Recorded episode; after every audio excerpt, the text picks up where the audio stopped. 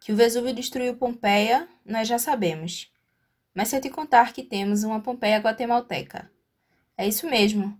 O vulcão de Fuego, um dos mais ativos da Guatemala, teve uma erupção capaz de soterrar uma aldeia com cinzas, deixando até vítimas petrificadas. O curioso disso é que essa tragédia também poderia ter sido amenizada. Apesar dessa fatídica situação, o vulcão de Fuego é muito queridinho pelos amantes do trekking que fazem enormes caminhadas para ver suas belíssimas e estrondosas explosões. É um verdadeiro caso de amor e ódio, mas cabe a você decidir. Para isso, acompanhe este episódio. Se quiser ter uma experiência visual, acesse o post do Vulcão de Fuego no Instagram, arroba Vulcões e Viagens, que está disponível na descrição deste podcast.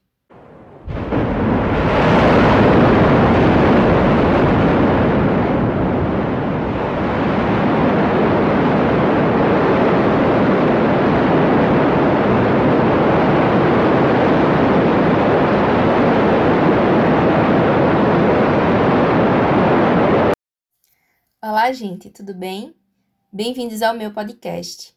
Eu sou Ariadne Ferraz Vieira, estudante de licenciatura em Geografia pelo UFPE, e hoje eu vou falar sobre o Vulcão de Fuego.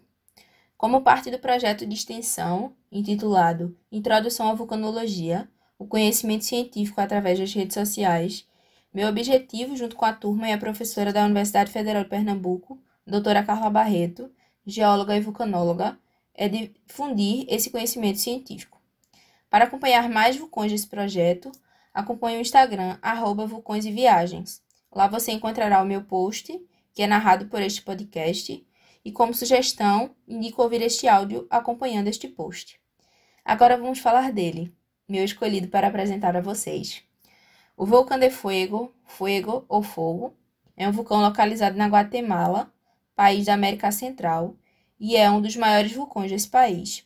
Ele está localizado em uma região chamada de Sierra de Madre de Chiapas, na Cordilheira Arco Vulcânico da América Central, chamado Cava, que é uma cadeia de vulcões ao longo do istmo centro-americano. Está sobre o anel de fogo do Pacífico, em uma área de convergência de placas, onde ocorre a subducção da placa de Cocos, ou seja, uma placa oceânica, abaixo da placa do Caribe, uma placa continental. O Fuego tem um irmão gêmeo, chamado de Acatenango, um vulcão ativo de 3.976 metros, mas que não apresenta risco eruptivo desde a última erupção, em 1972. Juntos, eles formam um complexo vulcânico chamado de La Orqueta. Na mesma região, eles ainda têm um outro vulcão, o Água. Os três estão a um raio de aproximadamente 20 quilômetros da cidade antiga. Aos pés do Fuego existem algumas aldeias, como São Miguel Los Lotes, El Rodeo, que está aos pés do vulcão, La Reina e La Libertad. No que tange às suas características, o Fuego é um extrato vulcão que tem morfologia com conduta central, cone vulcânico, flancos íngremes e cratera em seu cume. Tem 3.763 metros de altitude, ou seja, um tamanho mediano, que, em função da sua atividade, não permite a presença de muita vegetação ao longo de seus flancos. Ele é praticamente descoberto de vegetação e, a partir dos 1.300 metros, só tem lava solidificada. É caracterizado como extremamente ativo e algumas fontes indicam que está em uma erupção semicontínua há mais de 500 anos. Ele tem explosões frequentes, emissão de cinzas e avalanches de blocos, em sua maioria de baixo nível. Tem atividade de áreas de fumarolas que são visíveis, com explosões maiores ou menores, pois está em uma mesma erupção desde 2002. Em seu cume, o fogo tem dois respiradouros ativos, relatados em 2018 pelo Instituto Nacional de Sismologia, Vulcanologia, Meteorologia e Hidrologia da Guatemala. Quando a cratera é preenchida por lavas, essas aberturas produzem tipos distintos de explosões, uma rica em gás e outra rica em cinzas. O vulcanismo do fogo pode ser tido como misto, por alternar em erupção explosiva do tipo estromboliana, emitindo material piroclástico em colunas de até 10 km de altura, com erupção efusiva de lava. Essa característica de explosividade estromboliana é mais relacionada com sistemas de pouca sílica, capaz de acumular bolhas de gases no topo da coluna magmática. A desgasificação da crosta inferior e a descompressão lenta permite a passagem do momento efusivo para o momento explosivo. O magma do fuego é considerado basáltico e a reologia indica uma porcentagem de 52 ou 53% de dióxido de silício. Esse magma também vai conter alta concentração de hidrogênio, e esse alto conteúdo de volátil é por causa da fusão da olivina. Além disso, pela formação do magma acontecer na zona de subducção, a desidratação da crosta oceânica indica que a adição de voláteis vai rebaixar a temperatura sólidos, ou seja, a temperatura abaixo do que uma substância é completamente sólida. Os produtos vulcânicos do fogo são fluxos de lava do tipo AA, que é mais quebradiça e está em um terreno mais inclinado, e tem um comportamento de lava em blocos, provocando avalanches. Além disso, tem materiais piroclásticos, chamados de piroclastos de fluxo, nas nuvens ardentes, e piroclastos de queda, na cinza vulcânica. É possível que haja bombas e blocos, e também muitos lahares, principalmente por estar em um país tropical, onde tem chuvas torrenciais que favorecem essa configuração. Já os tipos de rochas gerados são basalto, picrobasalto e andesito.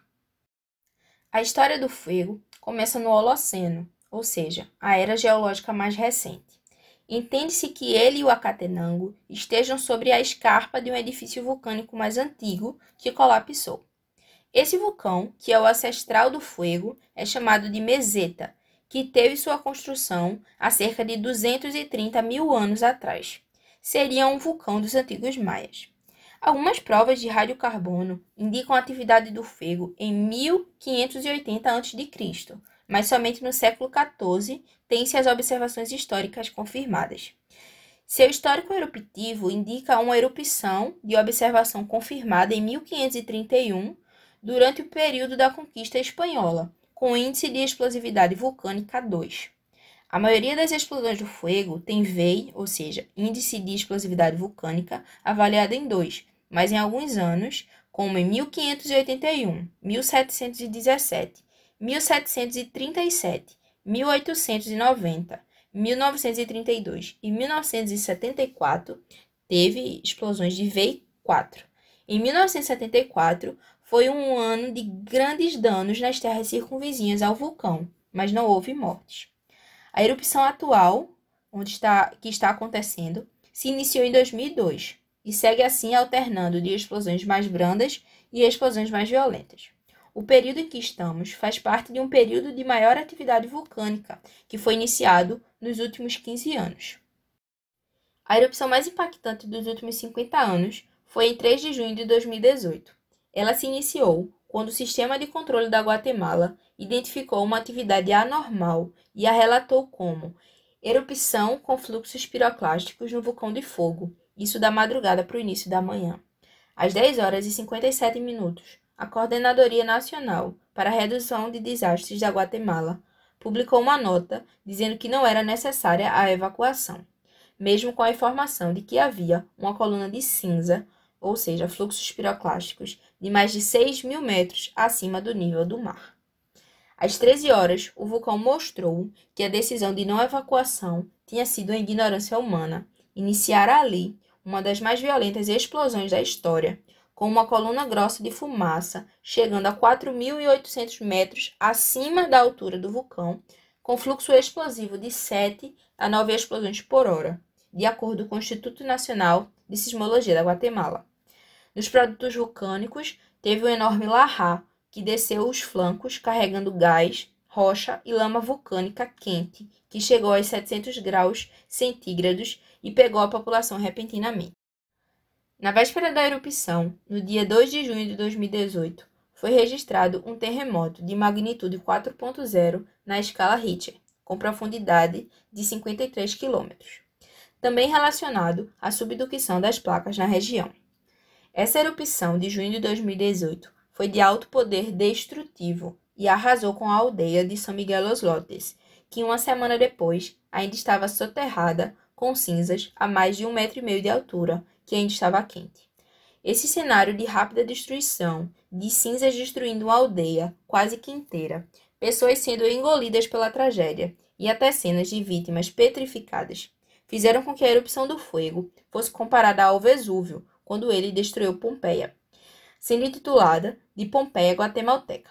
Além do fato de que a tragédia em ambas as situações poderiam ter sido amenizadas.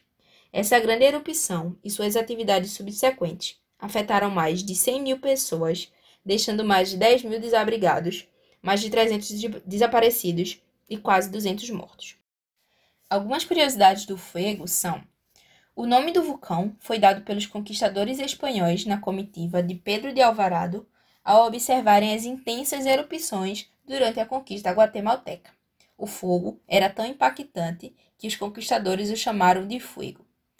Devido às erupções no complexo vulcânico do Fuego, Acatenango e Água e dos tremores frequentes na região, a capital da Guatemala foi transferida em 1776 de Antigua para a cidade da Guatemala.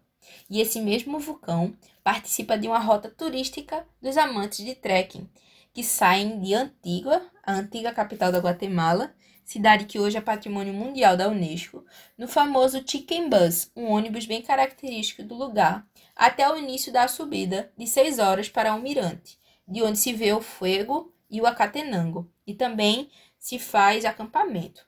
Com mais duas horas de subida do Mirante, chegam ao Acatenango para assistir às erupções do fogo e os relatos são de tremores frequentes e explosões extremamente altas. Essas são algumas das considerações mais importantes sobre o Volcão de Fuego na Guatemala. Espero que vocês tenham gostado. Não deixem de acompanhar o Instagram Vulcões e Viagens. E se tiverem alguma dúvida, as principais referências desse podcast estão na descrição. O meu Instagram é o arroba. E até mais. Obrigada pela atenção de todos e viva os vulcões, que são um retrato vivo da dinâmica interna da Terra. Até o próximo!